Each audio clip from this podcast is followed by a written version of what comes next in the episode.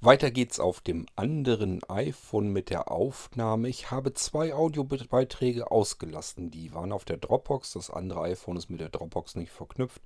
Und ohne es ausprobiert zu haben, möchte ich mit euch wetten, das lässt sich auch nicht verknüpfen, weil ich den kostenlosen Account habe, der mittlerweile auf drei Geräte begrenzt ist und die sind natürlich längst alle vergeben. Sogar noch viel mehr. Ähm, ich war jetzt erst am überlegen, was machst du denn jetzt? Lässt Wolfgang seinen Audiobeitrag jetzt noch eine Weile liegen und machst aus Bärbels Beitrag ähm, eine eigenständige Geschichte? Ich habe mich jetzt dazu entschlossen, wir machen einfach noch eine U-Folge hinten dran und das aber nur mit diesen zwei Audiobeiträgen, einmal von der Bärbel und einmal von dem Wolfgang. Und ich gebe dann dazu noch meinen Senf ein bisschen dazu und dann ist auch gut. Letzten Endes geht es ja nur darum, dass ihr die Audiobeiträge alle zu hören bekommt. Das kriegen wir auch mit einer zweiten U-Folge hin. Von der Bärbel habe ich tatsächlich auch noch mehr Beiträge. Allerdings hat sie dort Buchempfehlungen drin. Das heißt, die müssen wir noch gespeichert lassen, wenn wir die nächste Medien-Multimedia-Folge machen, also die nächste M-Folge im Irgendwasser. Bis dahin ist noch ein bisschen Zeit. Ich habe noch nichts Neues und ich habe auch noch nichts Neues von zum Beispiel Thorsten bekommen. Da warten wir noch ein bisschen, bis sich ein bisschen mehr angesammelt hat und dann machen wir wieder eine neue M-Folge. Jetzt geht es also weiter weitere, noch kleinere U-Folge. Eigentlich nur zwei Audiobeiträge von der Bärbel und jetzt als erstes schnappen wir uns den Audiobeitrag aus der Dropbox von dem Wolfgang. Musik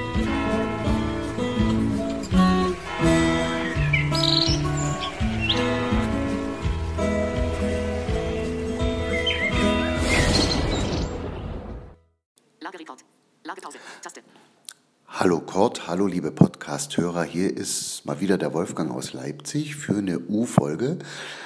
Äh, es geht um die äh, Frage, wie sollte der Kurt weiterverfahren, äh, alle Programme aus dem PC-Sortiment eher rausnehmen oder das ganze Blinzeln-Paket so lassen und nach Bedarf, wenn er kann, erweitern.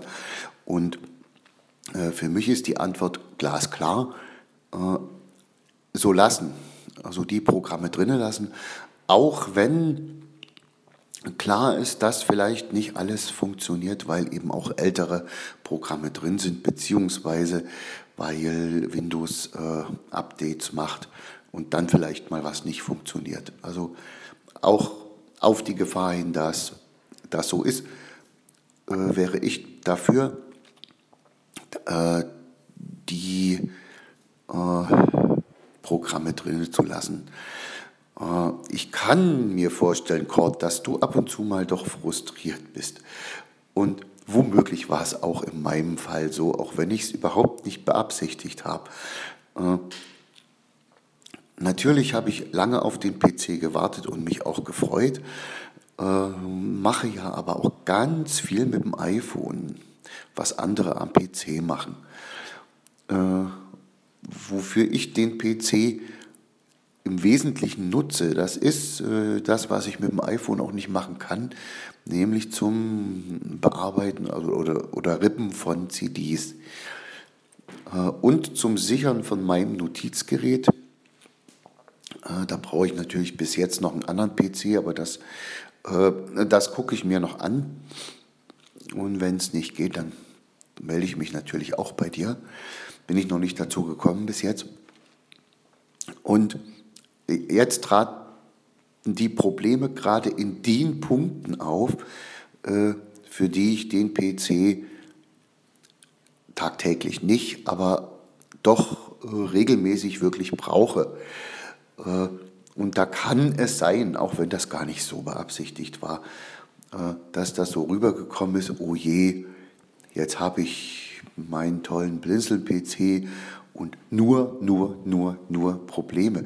Weil das natürlich die Sachen sind, die ich gleich zu Anfang ausprobiert habe und äh, die anderen tollen Sachen mir noch gar nicht angeguckt habe, weil die mir für, die Tages, für das Tagesgeschäft äh, nicht oder noch nicht so wichtig sind. Äh, allein deshalb könnte es sein, dass das bei dir so rübergekommen ist. Äh, wenn das so war, dann wollte ich das auf keinen Fall. Äh, aber da kann ich dich dann verstehen, dass du sagst, Mensch, ich habe hier tagelang dran gearbeitet und gerade an meinem Rechner hast du lange äh, gemacht und da gab es ja dann auch Probleme und du musstest nochmal und so weiter. Wissen wir ja alles. Äh, hast ja auch alles im Podcast sogar hier erzählt. Äh, und dann kommt er an und du äh, freust dich eigentlich auf, auf positive Rückmeldungen und dass ich mich freue und hm, ja, und natürlich erzähle ich erstmal nur von Problemen. Das kann schon nerven, das kann ich verstehen. Trotzdem bin ich der Meinung, das sollte, also das sollte so bleiben, dass die, die Programmvielfalt gerade bei Blinzeln-Rechnern erhalten bleibt. Ja, so viel erstmal vielleicht dazu. Tja, Wolfgang, das muss gar nicht unbedingt von euch kommen, von euch gewollt sein oder nicht gewollt sein, spielt dabei noch nicht mal eine Rolle. Es muss noch nicht mal von euch kommen, sondern es ist einfach so, wenn du ähm, lange Zeit an einem System arbeitest und das für jemanden einrichtest, dann willst du natürlich schon, dass das dann ankommt und natürlich auch, ähm, das soll ja auch Spaß machen und es soll sich ja gelohnt haben nicht gelohnt für mich in Form von Geld. Das Geld fließt aufs Blinzeln-Konto, habe ich sowieso nichts mitzukriegen. Aber ähm, die Arbeit, die ich da reingesteckt habe, die muss sich ja in irgendeiner Form gelohnt haben. Nämlich in dem Moment so, dass ihr sagt, läuft, passt, macht Spaß. Ich kann da prima mitarbeiten. Und wenn das dann nicht der Fall ist, ähm, dann macht das natürlich auch für mich dann keinen Spaß. Und dann bin ich am überlegen, wie kannst du dem denn begegnen? Ich analysiere im Prinzip jeden solcher, solcher Fälle, also jeden einzelnen Fall, immer wenn etwas nicht funktioniert hat, nicht gut gelaufen ist. Dann überlege ich, überlege ich, was ist jetzt genau passiert? Warum ist das passiert? Wie kannst du dem künftig aus dem Weg gehen? Und ähm, ja, die, der beste Weg wäre natürlich, äh, regelmäßig sämtliche Programme durchackern, die auf den Blinzeln-Computern drauf sind, um zu schauen, welches Programm ähm, funktioniert nicht mehr, muss aktualisiert werden oder welches Programm ist vielleicht auch einfach mal so alt, dass es mal aktualisiert gehört. Und mir ist einfach völlig klar, bei dem straffen Zeitplan, den ich habe, völlig undenkbar, völlig unmöglich. Also wäre ja die nächste Alternative, die man sich dann zurechtlegen müsste, ähm, Software weglassen. Äh, die Programme, die ich selber mache, könnte ich ja drauflassen. Das wäre nicht so schlimm. Ich weiß ja, wann ich Sachen update und wann die so interessant sind von den Updates, dass ich sie dann wieder draufpacke und die, das Programmpaket aktualisiere. Das heißt, das wäre gar nicht so schlimm. Es geht ja eigentlich nur um die Software von Drittherstellern, auf die ich auch überhaupt keinen Einfluss habe. Wo ich nicht weiß, wenn Windows jetzt aktualisiert wird, läuft denn das Programm noch oder läuft es nicht mehr? Ähm, da komme ich ja im Zweifelsfall überhaupt nicht dahinter. Und da werde ich vielleicht auch nie dahinter kommen, weil ich natürlich, es gibt Programme, die gucke ich mir einfach mit dem Hintern nicht mehr an. Wenn die einmal da drauf sind, die habe ich irgendwann mal für gut befunden, für praktisch, zu einem bestimmten Zweck. Und wenn ich diesen Zweck selbst nie habe, dann werde ich das Programm vielleicht nie wieder anfassen. Und äh, wenn, mich, wenn ich da nicht gerade drauf stoße, dass ich sage, Mensch, das Ding, das läuft ja gar nicht mehr unter Windows 10, dann merke ich das einfach gar nicht. Dann kommt das bei euch an und ihr habt einen Computer mit ganz vielen Programmen drauf, freut euch darauf und dann laufen Programme darauf nicht. Und dann ist das immer so ein Gefühl von, naja, das ist eben das Problem. Ähm, normalerweise habe ich halt einen normalen Computer, den ich mir im Handel kaufe und da ist halt keine Software drauf, nur das ganz kleine bisschen, was der Hersteller vielleicht schon draufgepackt hat, ich im, was ich im Zweifelsfall gar nicht haben will. Beispielsweise installierte Virenscanner, die ein halbes Jahr kostenlos sind und dann Geld kosten sollen und solchen Scheiß. Man nennt sie ja auch ähm, Bloodware. Ähm, also Zeugs, das ich da einfach eigentlich gar nicht drauf haben möchte was aber drauf ist, weil der Hersteller das für gut befunden hat. In der Regel eigentlich nur für gut befunden, weil ihm das was bringt und nicht dem Anwender, nämlich ihm bringt es ein paar Euros extra ein, weil der Softwareanbieter sich sagt, das hier ist ein kostenpflichtiges Programm, das ist nur ein paar Wochen oder Monate kostenlos, dann muss der Anwender da Geld für abdrücken, also an mich. Und dann kriegt derjenige, der das da für mich schon auf dem Computer fest installiert hat, kriegt ein bisschen was ab, weil die meisten Leute die sich einen Computer kaufen, gar nicht wissen, wie sie das Ding da wieder runterbekommen. Und dann sagen die sich, ja, Virenschutz muss ja sein, muss ich ja haben. Dann beiße ich halt den sauren Apfel und schließe das Abo ab und bezahle dann meinen Obolus und schon profitieren außer dem Anwender eigentlich alle davon. Der Hersteller kriegt ein paar Euro extra ab, kann das Gerät vielleicht auch noch ein Stückchen günstiger machen. Hat also da auch wieder einen Vorteil, dass er vielleicht mehr Marktanteil hat mit seinen Geräten. Und der Entwickler der Software freut sich, weil er wieder ein paar Abos abschließen kann und ein bisschen regelmäßige Einnahmen hat. Also die freuen sich natürlich darüber. Und der Anwender nutzt im Zweifelsfall Software, die er eigentlich nie haben wollte, die er eigentlich auch nicht braucht und der, wo er jetzt trotzdem dann Geld für bezahlt. Also es ist halt nur nachteilig. Das alles haben wir auf den Blinzeln-Computern ja nun nicht. Ähm, dafür haben wir aber viele, viele, viele Programme drauf, die man äh, blindlings dann auch bedienen und benutzen kann die aber eben nicht fest installiert sind. Das heißt, wenn ich die nicht haben will, ich kann einfach die Entferntaste drücken auf dem Ordner, wo das Programm drin ist und dann ist das weg und taucht auch nie wieder auf. Ähm, ist also total simpel und einfach gestrickt eigentlich alles. Das Problem ist nur anhand der Fülle und der Menge dieser Programme und dieser Menge an Updates, die wir, denen wir jetzt ausgesetzt sind mit dem ganzen Betriebssystem, habe ich überhaupt keine Chance mehr, einen Einfluss drauf zu nehmen, welche Programme gehen und welche gehen nicht. Ich habe euch das ja auch alles schon im irgendwas erklärt, wie das jetzt ist, wie der Fall ist. Und ich kenne natürlich, ich, ich kann mich in diese, dieses Gefühl auch so ein bisschen reinversetzen. Man kauft sich einen neuen Computer und etwas funktioniert darauf nicht. Das geht ja gar nicht. Doch geht, weil das eben kein normaler Computer ist, der leer ist, wo nichts drauf ist, was eben nicht funktionieren kann. Wenn ich nur drei Programme da drauf habe, die ich da drauf installiert habe, dann kann ich ganz sicher gehen. Dann weiß ich 100%, das Zeug funktioniert, was ich da drauf habe. Habe ich 400 Programme drauf, die kann ich nicht regelmäßig durchchecken und warten. Schon gar nicht nach jedem Update, das bei Windows gelaufen ist, bei Windows 10. Habe euch erzählt, äh, alle halbe Jahre ein komplett Funktionsupgrade. Wir reden hier nicht von irgendwelchen Updates, die in das laufende System eingespielt werden, sondern euer komplettes System wird im Ordner Windows.old umbenannt das ist gar nicht mehr das aktuelle System. Und ein komplett neues Windows 10 wird installiert in den Windows-Ordner. Und dann wird geguckt im Windows Old, wo euer altes System drin ist, was sind denn an Einstellungsdateien drin und vielleicht an anderen Dateien drin, die ich jetzt rüberholen muss. Und dann ziehen die sich das rüber ins Windows-Verzeichnis und dann habt ihr erstmal zwei Verzeichnisse. Windows Old, euer altes System, Windows euer neues System. Das ist faktisch ein komplettes neues Betriebssystem, was ihr jedes Mal alle halbe Jahre installiert bekommt. Und die Dinge haben es in sich. Jedes Mal ein neues Betriebssystem heißt eben auch, jedes Mal kann passieren, dass irgendwelche Programme nicht mehr funktionieren, wie sie sollen. Man müsste eigentlich alle paar Monate diese ganzen unzähligen Programme einmal durchackern und gucken, was muss aktualisiert werden, was gehört runtergeschubst, weil es keine Updates mehr gibt, aber es läuft auch nie mehr und so weiter und so fort. Alles Arbeiten, die ich nicht tun kann, nicht leisten kann, weil ich dann gar nicht mehr gegen die Aufträge ankomme, die ich hier habe. Denn ihr wollt ja Computer haben vom Blinzeln. Es ist ja nicht so, dass ich jetzt ähm, keine Aufträge mehr hätte und dann sagen kann, okay, jetzt habe ich Zeit, mich um den Softwarepacken da zu kümmern. Wobei es dann wiederum dann auch nicht tun würde, weil ich mir dann sagen würde, ja, wenn keiner einen Computer haben will vom Blinzeln, warum soll ich mir dann überhaupt noch Arbeit damit machen? Ich brauche die ganzen vielen Programme ja nicht unbedingt, nur bestimmte.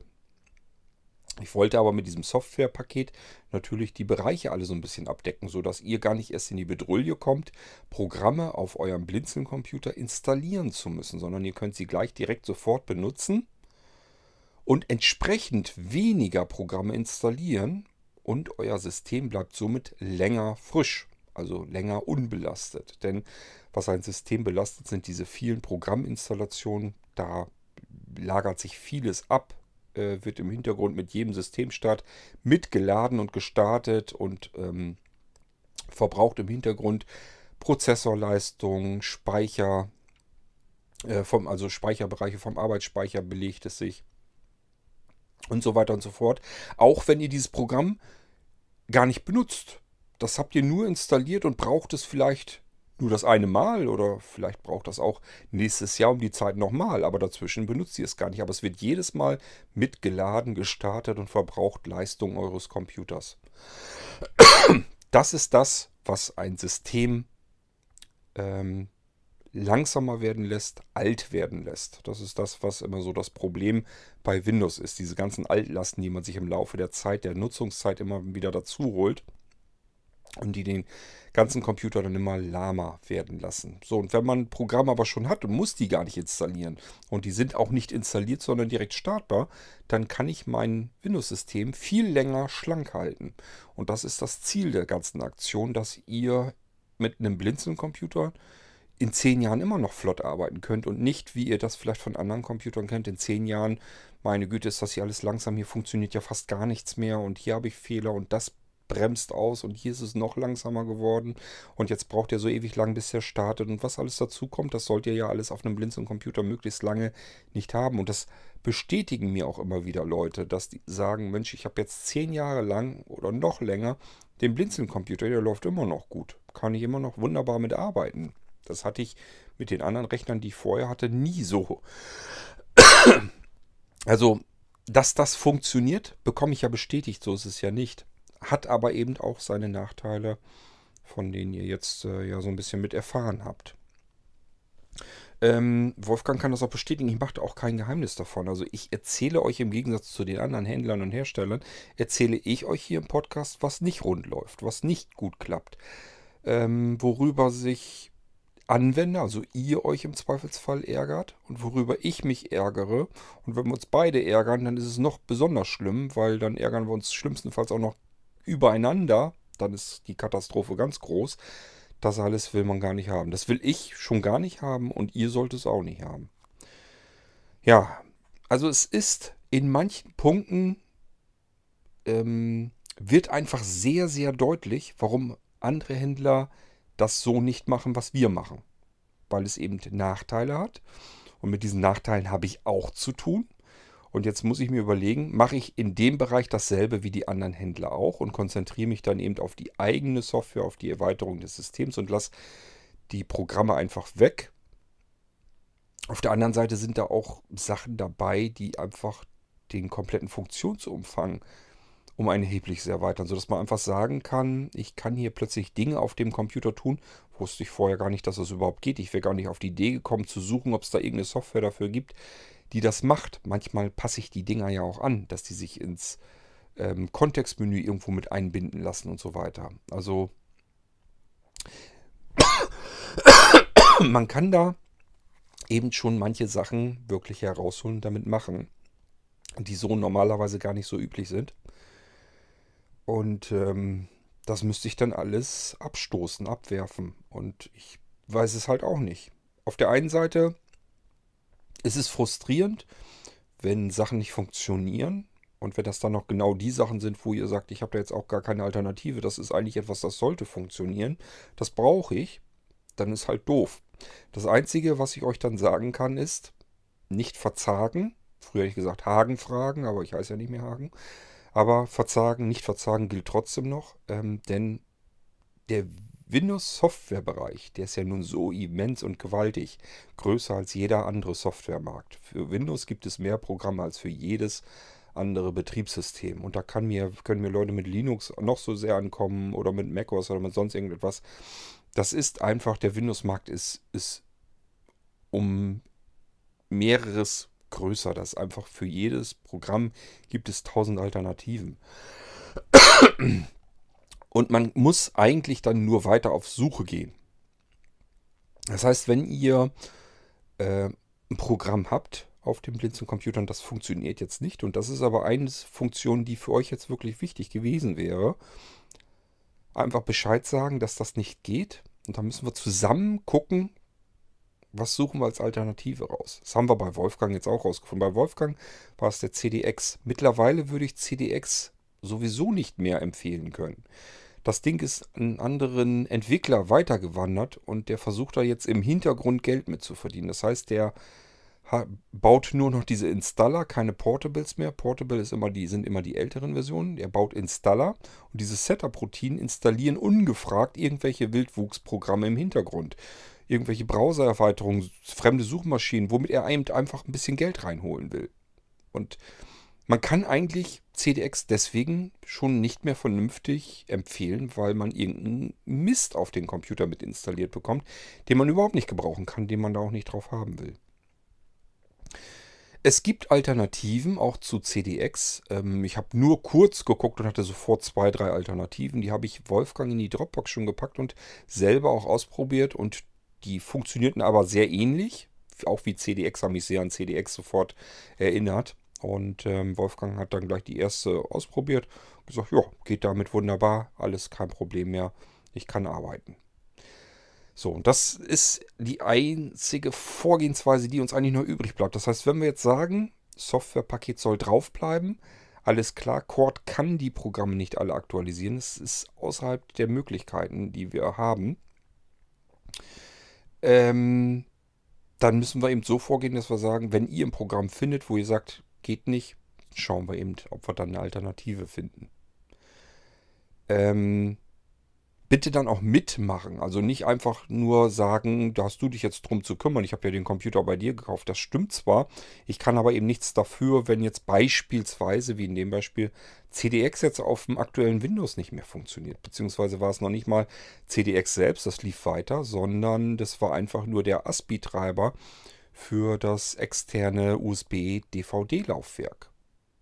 Das sind fast alle externen DVD-Laufwerke funktionieren mit CDX so nicht mehr, weil dann ein ASPI-Treiber gebraucht wird. Den gibt es auch, den kann man sich herunterladen.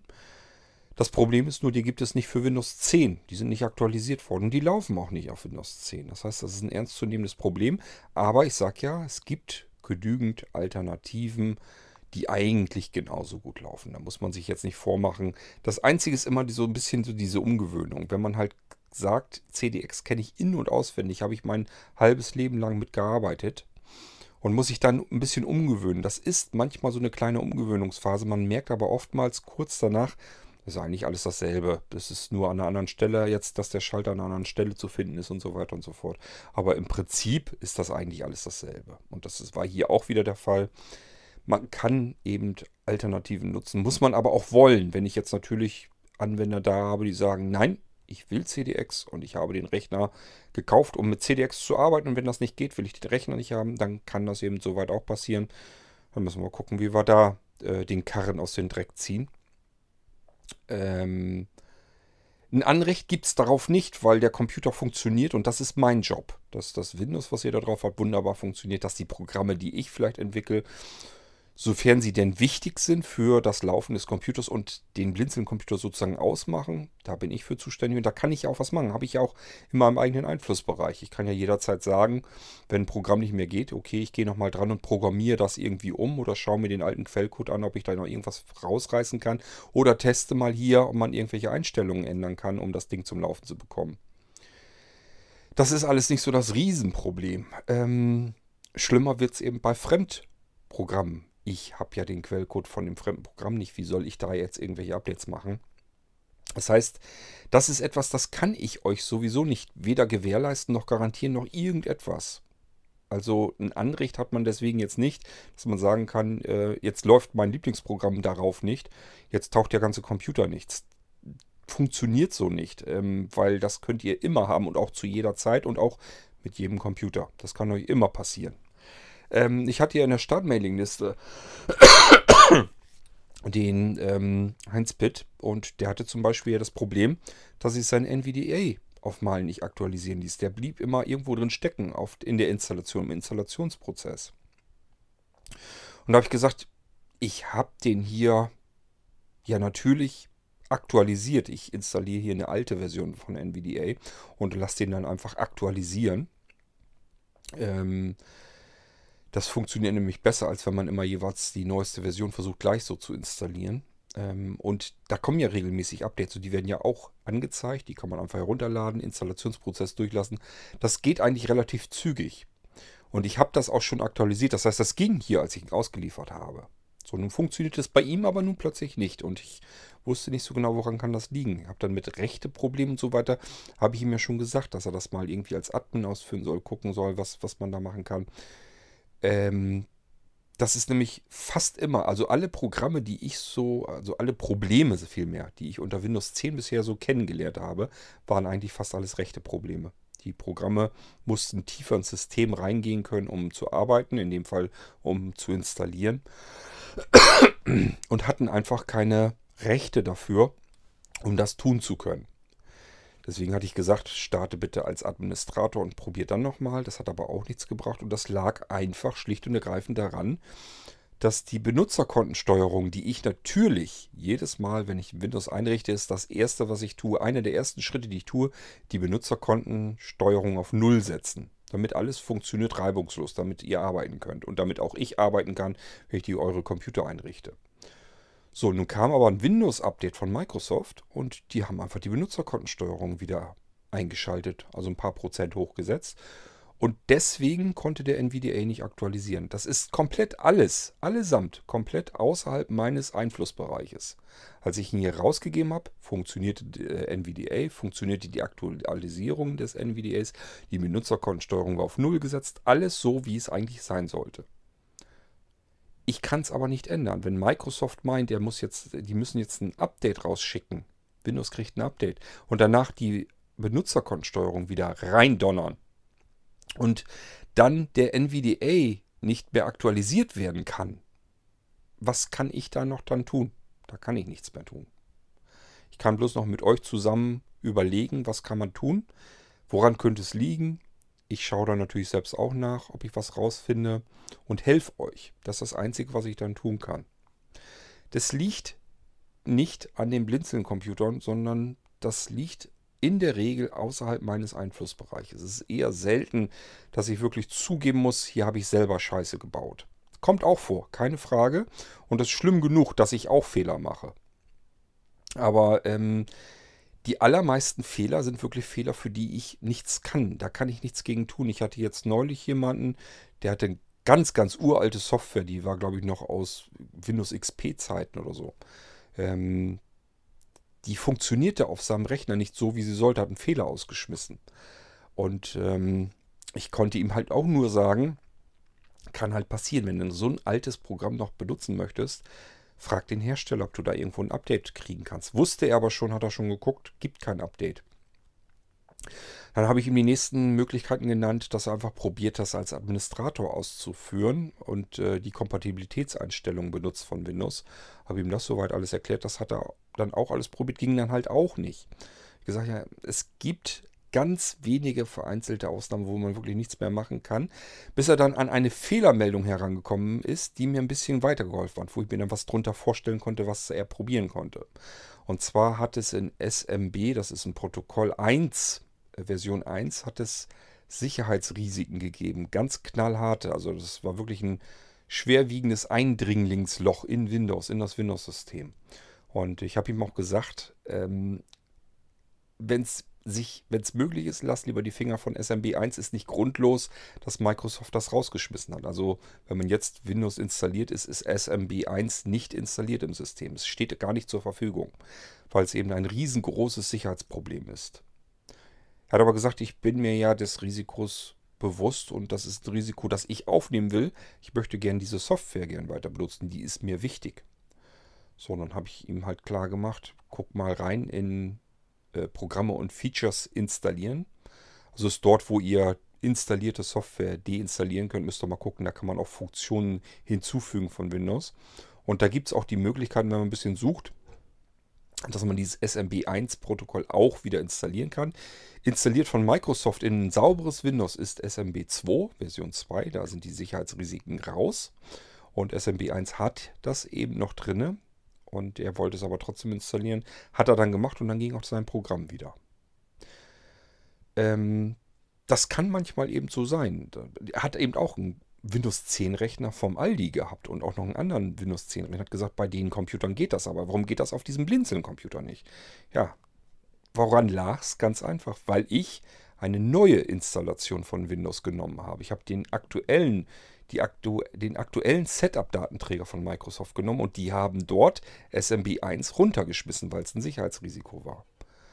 Und auf seinen älteren Rechnern, die Hersteller haben ältere Setup-Datenträger von Microsoft genommen. ältere Installation. Dort war noch SMB 1 drin und es wird auch nicht gelöscht, wenn es installiert ist. Auch wenn Sicherheitsrisiken drin sind. Da muss man dann selber dafür zusehen, wenn man das nicht haben will, dass man SMB 1 deinstalliert und SMB 2 installiert. Ähm, deswegen funktionierten seine alten Windows 10 oder seine anderen Windows 10 Computer einwandfrei mit diesem alten Kom äh, Programm und der Blinzeln-Computer nun nicht. Auch da wieder, das ist kein Fehler oder ein Problem eines Blinzeln-Computers. Der Blinzeln-Computer hat jetzt kein Problem gehabt, sondern der hat einfach eine aktuelle Version von Windows drauf gehabt, wo dieses SMB1 eben nicht installiert war, aus äh, sehr nachvollziehbaren Gründen.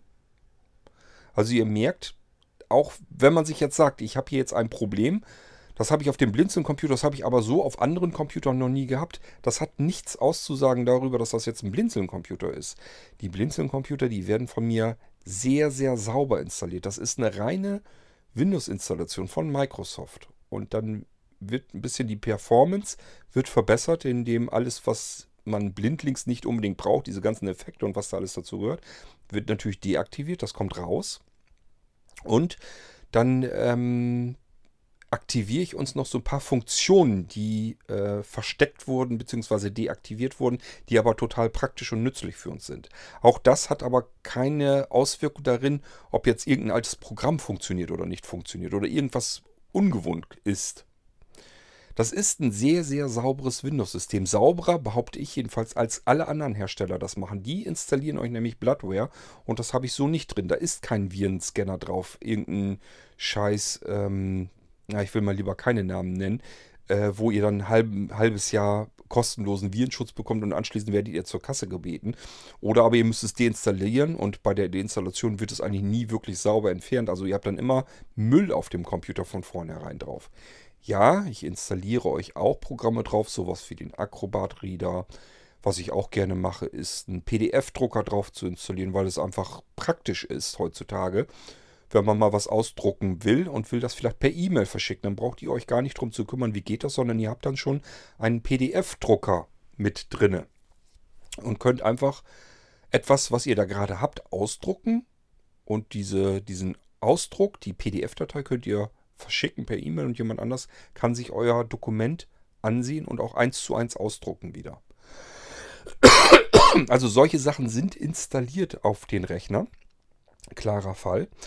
Ähm, aber ansonsten ist das ein hochsauberes System, obwohl das Teil hunderte von Programme für euch mit drin hat, die ihr direkt benutzen und starten könnt. Ja, ähm, hat alles Vor- und Nachteile. Und ich weiß halt manchmal nicht, ob ich mir dann Gefallen mit tue, wenn ich diese Nachteile, die es gibt, ähm, eingehe. Weil für mich bedeutet es eigentlich immer nur, hast du zusätzlich einen Riesenbatzen Arbeit damit. Denn ich habe die meiste Arbeit nicht mit dem, was ich selber mache, was ich programmiert habe oder was ich euch eingerichtet habe. Die allermeiste Arbeit habe ich mit Programmen anderer Entwickler, mit Fremdherstellern, die ich euch mit auf den Weg gebe. Das sind die eigentlichen Hauptprobleme, die ich habe. Ich könnte es mir also relativ einfach und leicht machen und schmeiß den ganzen Salat. schmeiß den ganzen Salat ganz einfach runter. Aber ihr hört es ja selber, selbst die, die Probleme hatten, sagen sich, wäre eigentlich schade gewesen, wenn ich die Programme nicht drauf hätte. Ich finde das eigentlich ganz gut so. Und mir geht das auch so. Ich tendiere eher dazu zu sagen, wir lassen die Softwareausstattung drauf. Und ihr habt etwas, womit ihr gleich loslegen und arbeiten könnt. Aber wir haben dann eben die Nachteile, die ihr alle hier im Irgendwasser jetzt mehrfach mit erfahren habt. Müsst ihr euch überlegen, ob uns das die Sache wert ist oder nicht. Ich denke schon. Und das Schlimmste, was da passieren kann, ist eben eigentlich ja nur, ein Programm funktioniert nicht und ich muss es austauschen gegen eine neuere Version, wenn es die gibt, sodass ich dann damit wieder arbeiten kann.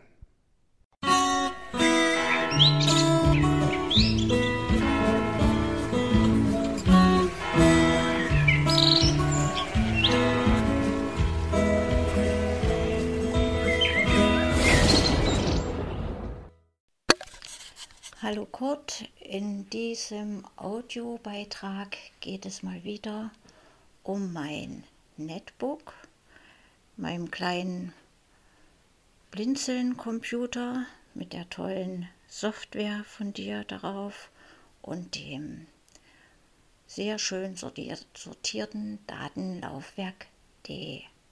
Ich habe in der Arbeit mit diesem Gerät wieder mal einen großen Meilenstein genommen, über den ich mich so sehr freue, dass ich hier mal kurz darüber berichten möchte, muss aber jetzt erstmal etwas seltsam beginnen. Die Sache fing nämlich schon Anfang April an.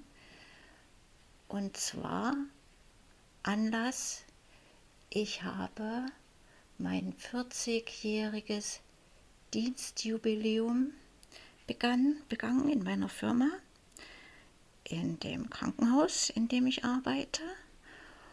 Und das war für mich mal der Anlass, diese vier Jahrzehnte Revue passieren zu lassen.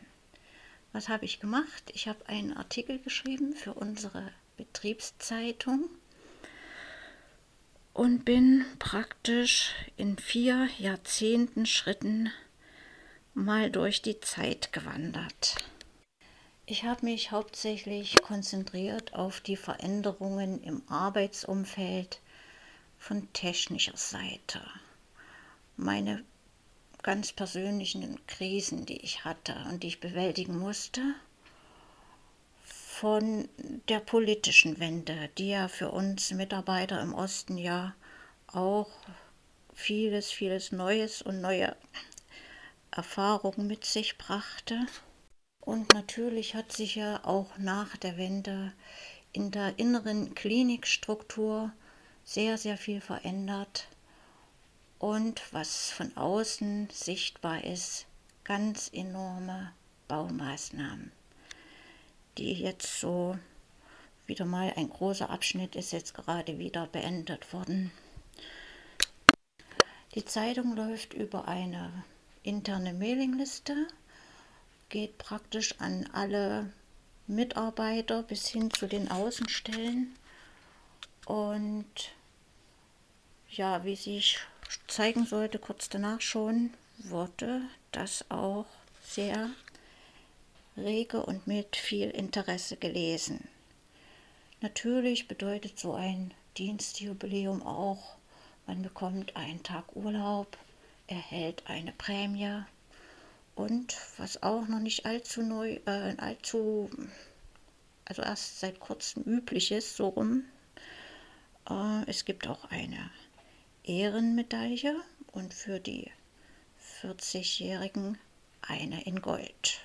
Sieht übrigens toll aus. Das Kliniksgebäude, das Hauptgebäude, wie es mal früher aussah, lässt sich, wenn man mit den Fingern drüber streicht, äh, vom Profil her wunderbar ertasten. Ich habe mir das alles schön beschreiben lassen und auch darüber freue ich mich natürlich sehr. Aber was mir komischerweise viel mehr bedeutet hat, waren die vielen Rückmeldungen aus allen Bereichen der Klinik. Und natürlich habe ich offene Türen bei den älteren Mitarbeitern eingerannt. Da kamen Anrufe und E-Mails rein und da wurden praktisch äh, ganz persönliche Sachen nochmal ins Leben und in die Erinnerung gerufen. Was für mich eher eine Überraschung war, es kamen auch ähm, Meldungen zu mir von Personen, die noch gar nicht so lange hier in der Klinik arbeiten. Unter anderem direkt bei mir persönlich vor Ort stellte sich eine Dame vor, die bis vor kurzem noch bei der inzwischen in Insolvenz gegangenen Firma Baum gearbeitet hat. In meinem letzten Jahrzehnt des Artikels wurde natürlich der Pronto erwähnt, wurde die Firma Baum erwähnt und die tolle Schulung, die ich über die Tipps e.V. aus Hanau erhalten habe. Und so kam diese Dame also zu mir und stellte sich vor und bot mir auch an, zu der Nachfolgefirma da gibt es nämlich eine Firma in Jena, die heißt Visio Breil, dass sie mir dort äh, Kontakte äh, praktisch mitbringt, weil sie zu den Mitarbeitern dort noch sehr enge Beziehung pflegt.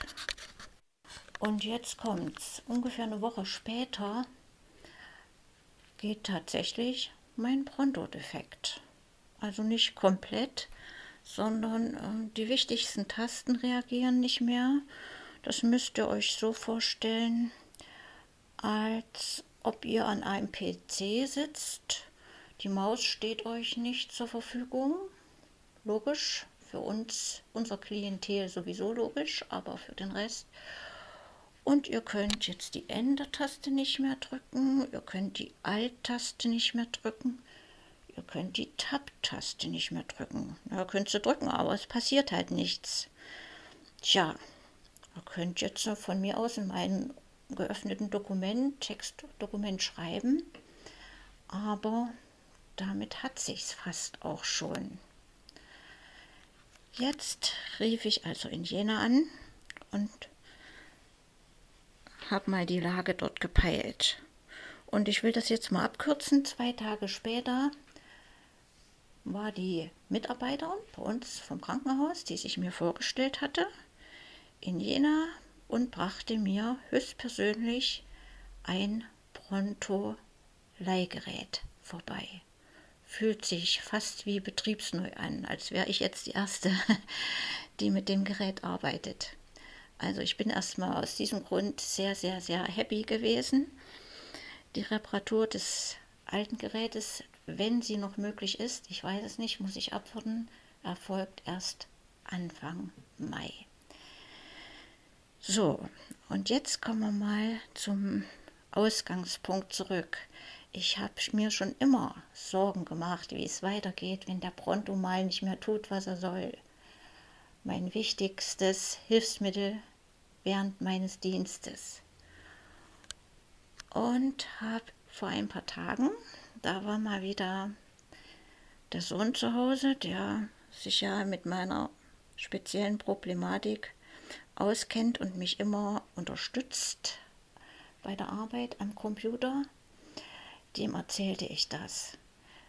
Und ich muss sagen, ich freue mich auch deswegen über das Netbook, weil er selber, der hat ziemlich hohe Ansprüche.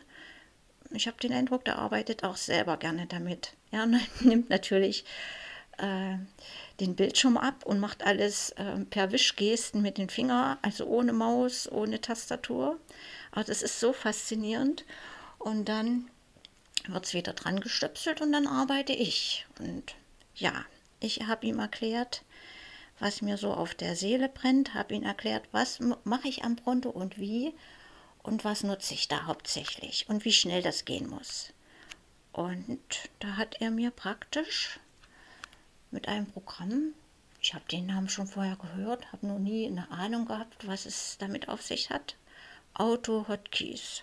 Hat er mir ein kleines Programm geschrieben und hat mir das Skript zur Verfügung gestellt.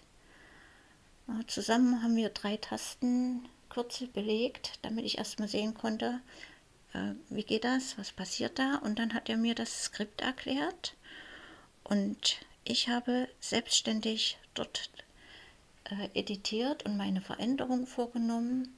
Und was soll ich sagen? Ich habe jetzt äh, für die Tasten 1 bis 0, also 10 Tastenkürzel, mit denen ich das fast genauso schnell tun kann, als würde ich am Pronto setzen. Darüber habe ich mich sowas von gefreut, dass ich das jetzt unbedingt mal hier mitteilen wollte. Das Programm hat er genannt Flip, weil man wieder Flip bei der Biene Maya schnell von Anwendung zu Anwendung springen kann. Ich habe ja vom Programmieren überhaupt keine Ahnung, aber ich habe begriffen, wo man in dem Text was verändern muss und wie man das machen muss. Fand es auch interessant, dass ich jetzt weiß, die SDRG T-Taste äh, ist mit dem Kürzel Delete belegt und die Alt-Taste mit dem Ausrufezeichen, das ist für mich total spannend. Ja, Kurt, und dann kam dein Irgendwasser 800 95, glaube ich, war es. Meine Fragen zum Cleverpad. Und das passt hier alles so wunderbar zusammen. Natürlich, ich habe ne, äh, nur das eine iPad gemeint. Das hast du schon richtig verstanden. Also ich wollte jetzt nicht mehrere solche Teile zusammenkoppeln. Ich wollte nur eins. Aber es sollte halt die Eigenschaften haben, dass ich ein, ein, ein Ziffernblock zur Verfügung habe, dass ich mir die Zahlen dort mit Funktionen belegen kann und dass ich noch verschiedene Speichermedien äh, dazu bekomme, also USB-Anschlüsse und Speicherkarten, SD-Speicherkarten und natürlich die zusätzliche Möglichkeit der Sicherung des Betriebssystems und der Daten. Ja, also ich glaube, da das besprechen wir dann per E-Mail.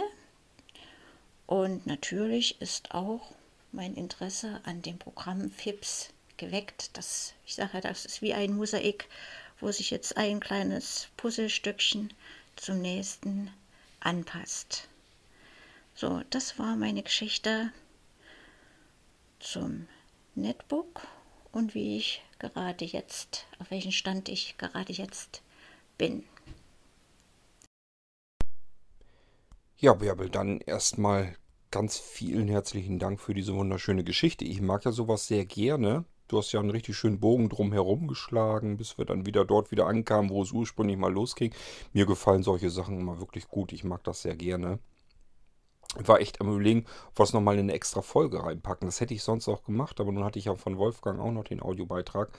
Und der alleine wäre jetzt nur wieder ein bisschen schade gewesen. Somit haben wir eure beiden Sachen jetzt zusammen in eine Folge reingepackt.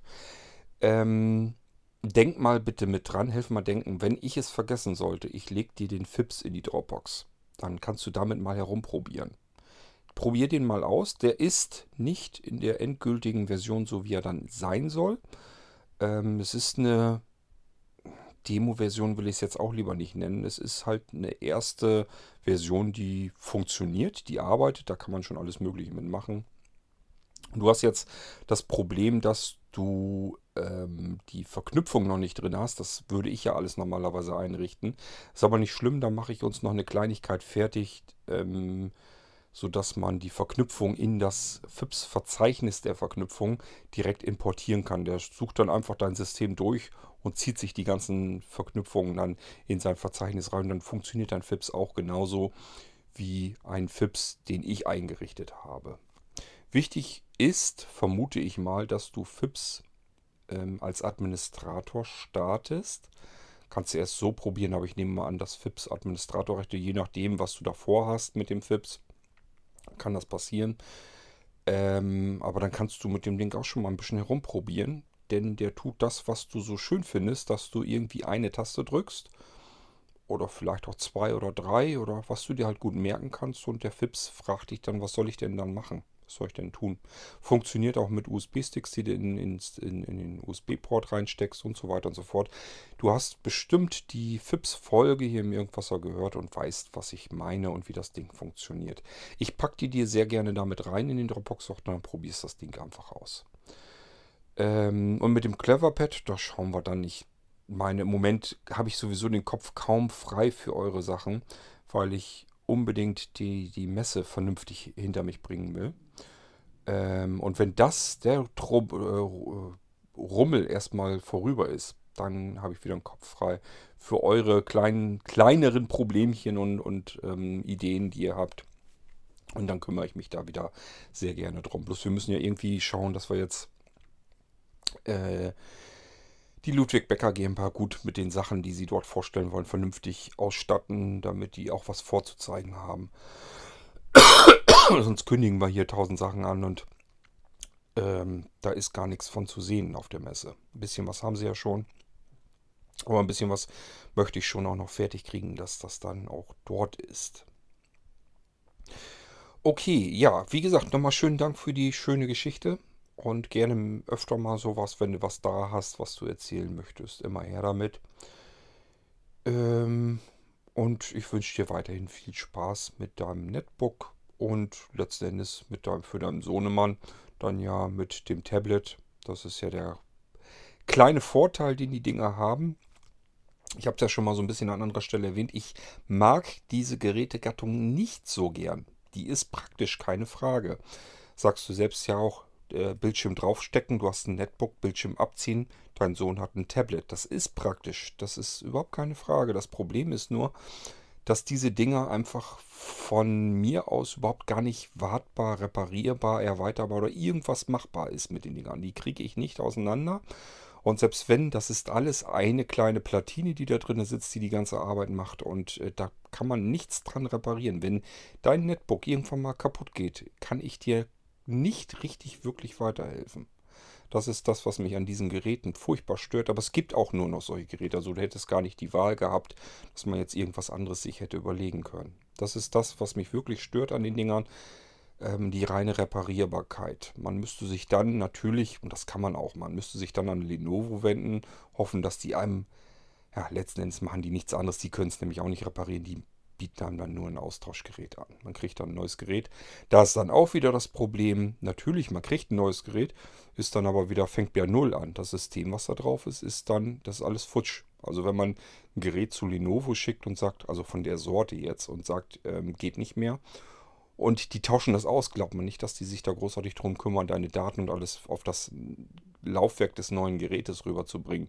Da haben die gar keine Zeit für, die schicken nur einen anderen Rechner einen anderen Karton wieder raus. Und das ist das, was sie im Sinne ihrer Gewährleistung dem Händler gegenüber und Garantie dem Anwender gegenüber eben anbieten. Die sind nur dafür verantwortlich, die Hardware auszutauschen. Der Händler übrigens auch. Also man hat sich selbst um Sicherung und Wiederherstellung der Sicherung zu kümmern. Ähm, ich helfe euch natürlich immer, keine Frage. Wenn sowas mal ist, ich kümmere mich dann schon darum, dass ihr da wieder einen Blinzeln-Computer habt. Ähm, ist bloß wirklich nicht so schön, weil man die Dinger eben nicht reparieren kann. Wenn man früher ein Netbook hatte und da ist jetzt Festplatte oder SSD kaputt gegangen, dann konnten wir hier das Ding aufschrauben, haben eine neue Festplatte, neue SSD eingebaut, Sicherung wiederhergestellt und im Zweifelsfall war das Ding innerhalb kürzester Zeit wieder ganz normal lauffähig man konnte damit wieder weiterarbeiten. Und das können wir bei diesen Geräten komplett vergessen. Und das ist das, was mich so ein bisschen stört an dieser Gerätegattung. Aber ich sage ja, es gibt ja keine Auswahl. Wir können es eh nicht ändern. Wir müssen diese Dinger nehmen. Im Moment sind die Hersteller dabei, ihre großen, teuren Notebooks genauso zu bauen. Also auch dort, die bauen die Dinger so, dass man da nichts mehr dran auswechseln, austauschen kann. Und wir reden hier von Geräten, die Richtung 2000 Euro gehen. Das ist nochmal eine ganz andere Preisklasse. Und auch das sind Wegwerf-Notebooks. Das darf man sich, muss man sich echt mal vor Augen führen. Die Entwicklung auf dem Markt gefällt mir überhaupt nicht. Und ähm, ich habe auch wirklich, ihr habt das in der Startmailingliste neulich, glaube ich, mal mitbekommen. Ich sage dann auch wirklich, dass es, das sind Geräte, die will ich nicht mehr anbieten. Die will ich nicht verkaufen. Ich möchte nicht die Gewährleistung übernehmen für ein Gerät, das 2000 Euro kostet und was man null reparieren kann, nur noch komplett so wie es ist wegschmeißen kann, wenn da irgendwas mit ist. Selbst wenn es eine Kleinigkeit ist. Die kann man nicht mehr reparieren, sondern nur noch wegwerfen. Solche Geräte kann ich euch nicht guten äh, Gewissens empfehlen und auch nicht verkaufen und auch nicht, ich will sie auch nicht einrichten, weil jedes Mal, wenn da eine Kleinigkeit mit ist, ist meine Arbeit ja auch gleich futsch. Ich habe eben nicht die Möglichkeit, dass ich da großartig was dran retten kann. Man kann sie auch nicht erweitern. Ich kann auch nicht sagen, wenn da jetzt 2 GB Arbeitsspeicher drin sind, von mir aus lasst es auch 4 GB sein. Und ihr sagt, ich möchte das Notebook gerne haben, möchte das aber mit 8 oder 16 oder vielleicht sogar 32 GB Speicher haben wenn das von dem Hersteller so und als solches Modell nicht angeboten wird, dann kann ich da nichts dran ändern. Bei jedem anderen normalen Computer könnte ich sagen, ist kein Problem, wir tauschen den Speicher aus, kommt ein größerer Speicher rein und dann habt ihr den Arbeitsspeicher, den ihr haben möchtet. Genauso mit der SSD oder Festplatte oder was wir da einschrauben. Ähm, das ist auswählbar. Das könnt ihr euch aussuchen, was ihr da rein haben wollt und ich baue euch das. Geht bei diesen Notebooks alle nicht. Und ich sage ja, das viel Schlimmere ist, ist irgendein Problem damit? Stehe ich hier und kann nichts tun, gar nichts. Ich kann nur sagen, ja, entweder wir lassen das über die ganze Handelskette zurückgehen bis zum Hersteller oder ihr fragt selber mal direkt beim Hersteller nach und nutzt nicht die Gewährleistung, sondern die Herstellergarantie. Das könnt ihr euch selber aussuchen. Geht also nicht darum, dass ich das problemlos sein will. Wäre ich dann sowieso nicht, weil wenn ihr ein Austauschgerät vom Hersteller bekommt, dann äh, muss ich das hier ja sowieso haben, weil dann meine, mein Teil der Arbeit kommt. Ich muss zusehen, eventuell, dass es wieder ein Blitzelcomputer wird. Also ich kann mich sowieso nicht um Arbeit drücken. Ähm, das versuche ich auch gar nicht erst. Ihr könnt die Gewährleistungsverpflichtungen benutzen. Die habt ihr bei jedem Händler, so auch bei Blinzeln. Und dann kümmern wir uns drum. Es dauert nur wesentlich länger, weil diese ganze Kette zurückgehen muss. Das heißt, von jedem Händler geht das an jeden anderen Händler so lange, bis das irgendwann beim Hersteller landet. Dann kümmert der sich erst drum. Und dann geht das diese ganze Händlerkette wieder rückwärts. Und da sind eben überall viele Tage dazwischen und somit dauert das ewig, bis da sich mal was tut. Das kann man umgehen, indem man sich direkt an den Hersteller wendet, in dem Fall eben äh, an Lenovo, dass man sagt, ich habe hier ein Notebook von euch und das tut es nicht mehr. So, und dann sagt der Hersteller im Allgemeinen, hier hast du ein RMA-Etikett, klatscht das bei dir aufs Paket drauf und ähm, gibt das bei der Post ab. Kostet oftmals kein Porto und nichts. Ähm, und das Gerät geht direkt an Lenovo und die guckt nur einmal nach, was ist los, geht nicht mehr. Alles klar, schick mal ein neues Gerät raus und dann kriegt ihr eben einen Ersatz. Das ist die schnellste Möglichkeit, um das Problem ähm, in Angriff zu bekommen. Dann empfallen, empfallen diese ganzen Wege, die zwischendurch sind. Und das kann ich euch empfehlen, egal ob ihr jetzt irgendwie bei Blinzeln was kauft oder bei einem anderen Händler. Der schnellste Weg ist oftmals tatsächlich mittlerweile diese Herstellergarantie. Ähm, nichtsdestotrotz, wenn euch die Gewährleistungsverpflichtung lieber ist, das gibt es dann eben natürlich genauso. Die sichert euch zusätzlich ab, dann geht das Ganze über die ganze Handelskette wieder retour. Letzten Endes landet das Gerät beim selben ähm, Mitarbeiter, der sich darum kümmert, nämlich beim Hersteller, bei Lenovo in dem Fall. Und der repariert euch das dann. Also es, es geht, wie gesagt, nur um diese Geräte, wo man als ähm, Servicepartner sozusagen gar nichts tun kann. Also ich kann solche Geräte nicht reparieren und ich kenne auch kaum Händler, die das können. Die geben die Dinge alle nur zurück, lassen die auswechseln. Mehr kann man damit nicht tun. Und wenn das bei Geräten sind, ist die 2, 3, 4, 5, 600 Euro kosten, dann ist das ein Risiko, das man als äh, Händler, auch als kleiner Händler, nicht gerne eingeht, aber man kann es eingehen, ohne dass, also, dass es einen den Kopf kostet. Wenn ich das mit Geräten tue, die 2000 Euro kosten, ähm, dann tut das schon sehr viel mehr weh.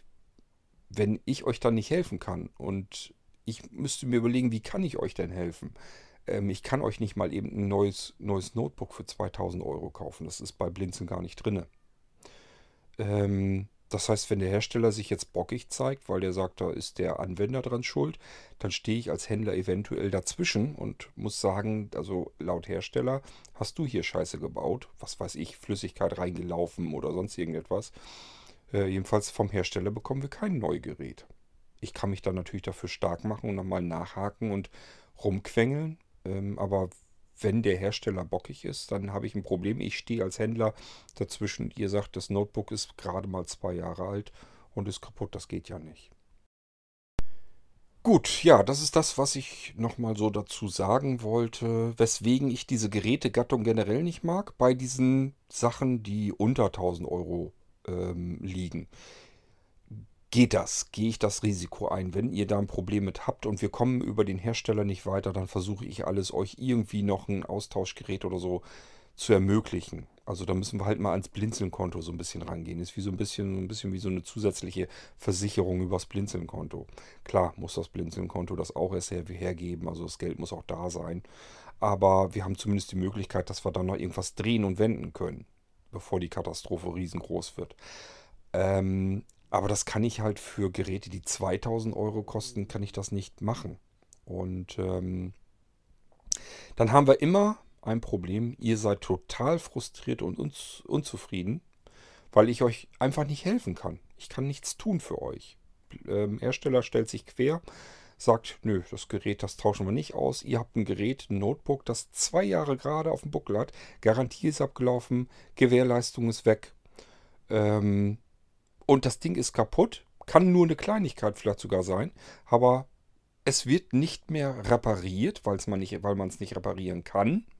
Das ist die große Katastrophe und es wird auch nicht mehr ausgetauscht, weil der Hersteller sagt, Garantie geht uns jetzt nichts mehr an. Und ich hänge dann dazwischen und muss müsste dann zugestehen, dass ich euch ein Blinzeln-Notebook gegeben habe, an die Hand gegeben habe, das nach zwei Jahren kaputt ist, 2000 Euro gekostet hätte und ich kann euch dabei nicht helfen. Und das ist etwas, das will ich einfach nicht. Und deswegen sage ich, wenn ihr Interesse an solchen Geräten habt, kauft es bitte woanders. Ich möchte dafür nicht meine Hand ins Feuer legen. Ich möchte euch helfen können, wenn ihr ein Problem habt. Das kann ich dann nicht. Also kann ich euch dieses Gerät guten Gewissens einfach nicht anbieten. So kommt das manchmal zustande, dass ich euch, obwohl ihr bei Blinzeln einen Computer kaufen möchtet, euch dann trotzdem woanders hinschicken muss, einfach weil ich das mit meinem Gewissen nicht vereinbart bekomme. Kann passieren. Ich bin kein normaler Händler, habe ich euch schon immer wieder mal erzählt. Ich bin kein Händler, der nur irgendwie auf irgendwelche schnelle Moneten aus ist und nur hofft, dass er da irgendwie einen schnellen Reibach machen kann. Ich habe ein ganz anderes Ziel. Ich möchte euch einen Computer bauen, der für euch möglichst perfekt ist und an dem ihr möglichst lange Freude habt. Und zwar wirklich Freude habt und nicht ständig nur gefrustet seid. Und ähm, wenn ich mir einen teuren Computer kaufe, nach zwei Jahren geht der kaputt und mir sagt der Händler, ich kann dir nicht helfen, Gewährleistung ist rum, wende dich mal an den Hersteller. Mache ich. Hersteller sagt, ja, nö, das Notebook, da hast du ja bloß zwei Jahre Garantie oder vielleicht sogar nur ein Jahr gehabt, das ist ja lange Zeit rum, da können wir dir nicht helfen, hast du Pech gehabt. Hast ja zwei Jahre immerhin einen Computer gehabt, ein Notebook. Und deswegen, nee, will ich nicht machen. Müsst ihr euch dann woanders kaufen, wenn ihr so ein Teil haben wollt. Ähm, ich suche euch Notebooks raus, wo man das noch hinkriegen kann, wo ich noch sagen kann, da kann ich euch noch bei helfen, wenn da was mit ist. Ähm, aber wenn ihr ein bestimmtes Notebook im Kopf habt, wo ihr euch schon drauf fixiert habt, wo ich dann feststelle, das ist genau so ein Ding, so ein Ein-Platinen-Notebook, wo ich euch kein Stückchen bei helfen kann. Da sind sogar die Akkus in dem Gerät ähm, verschweißt, also geklebt. Selbst wenn der Akku runtergeht, wenn der leer geht, nach von mir ist auch drei oder vier Jahre, lass ihn auch fünf und sechs Jahre halten. Aber irgendwann wird dieser Akku einfach platt sein. Und selbst dabei kann ich euch nicht helfen. Ich kann noch nicht mal euch einen neuen Akku einfach anbieten. Dass ich sage, hier, ich bestelle den Akku, einen Ersatzakku, zieh den alten raus, steck den neuen rein und dann kannst du wieder weiterarbeiten. Nicht einmal das geht bei diesen Dingern, weil selbst der Akku da drin so integriert ist, dass ihn nur noch der Hersteller auswechseln kann. Das kann es nicht sein. Das macht keinen Spaß, mit solchen Geräten zu arbeiten. Also ich möchte das nicht und ich biete euch keine Geräte an, mit denen ich selbst nicht arbeiten will. So, das ist das, was ich nochmal so ein bisschen dazu loswerden wollte. Und ähm, damit haben wir noch eine U-Folge voll, wenn es auch nur zwei Audiobeiträge waren.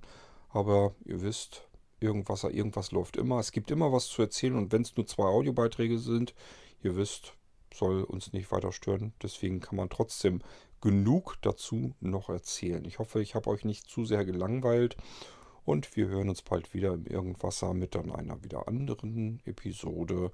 Bis dann macht's gut. Tschüss, sagt euer König Kurt. Thank you.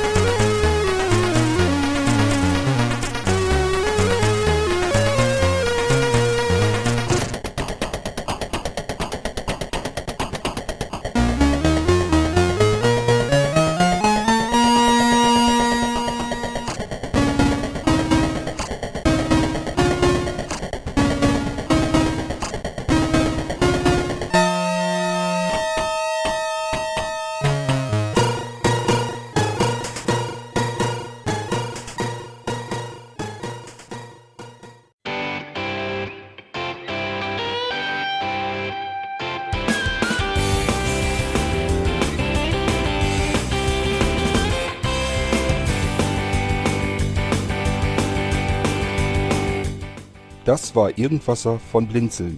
Wenn du uns kontaktieren möchtest, dann kannst du das gerne tun per E-Mail an podcast.blinzeln.org oder über unser Kontaktformular www.blinzeln.org.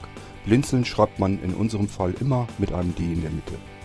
Wenn du möchtest, kannst du uns sehr gerne auch einen Audiobeitrag auf unseren Podcast Anrufbeantworter sprechen.